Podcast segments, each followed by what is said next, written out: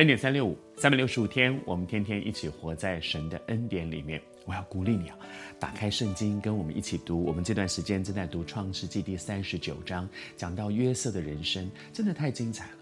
约瑟的人生里面，你会看到你的人生和我的人生。你知道，这就是读圣经。如果我们读圣经读来读去都是别人的事，那关我什么事呢？但是你在圣经里面，你会看到很多约瑟所面对的人生。其实他面对的问题，你我也会面对。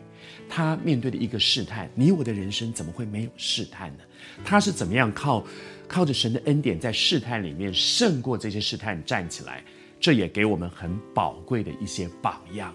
原来我们也可以照着这些，靠着神的恩典能够站起来。然后主给我们一个盼望，好像昨天和你分享的，从人来看，约瑟的人生是每下愈况，情况越来越不好。但是从神来看，却是越来越接近神要他做的事。神把一个小牧童，一个在迦南地的小牧童，带到在埃及的皇宫法老法老王的身边。神正在进行，求主安慰你。也许你也觉得，在你的人生当中，怎么会走成这样？但是如果你在每一步上像约瑟一样，做一个对的决定，不管情况如何。我要做合神心意的决定，我要走在神的祝福里，我要走在神的心意里。神的祝福未必眼前看是祝福，但是你终究会发现万事互相效力，神的美意本是如此。愿主今天向你的心说话。而接下来呢，约瑟到了监牢里。如果你真的像约瑟一样，在每一件事上学习，我靠着神的恩典做对的决定，做讨神喜悦的决定。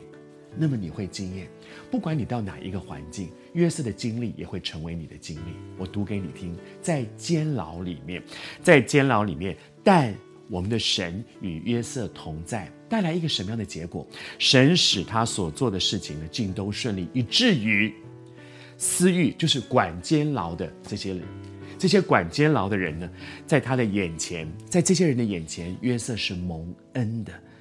神让他在任何一个地方都可以享受神的恩典，弟兄姊妹，我求神今天也向你说话。不论你在什么样的一个境况当中，你可以享受一个恩典。如果你靠着神的恩典做对的决定，做讨神喜悦的决定。即使像约瑟，从人来看怎么这么不幸，都关到监牢里了。但是在监牢里面，神仍然与你同在。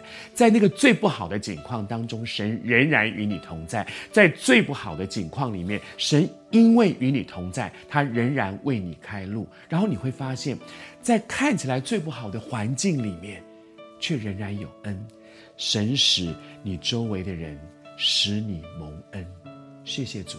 求主今天透过约瑟的经历安慰你，走在神的恩典里，抓住神的同在，在最不好的环境当中，主的恩典仍然够你用。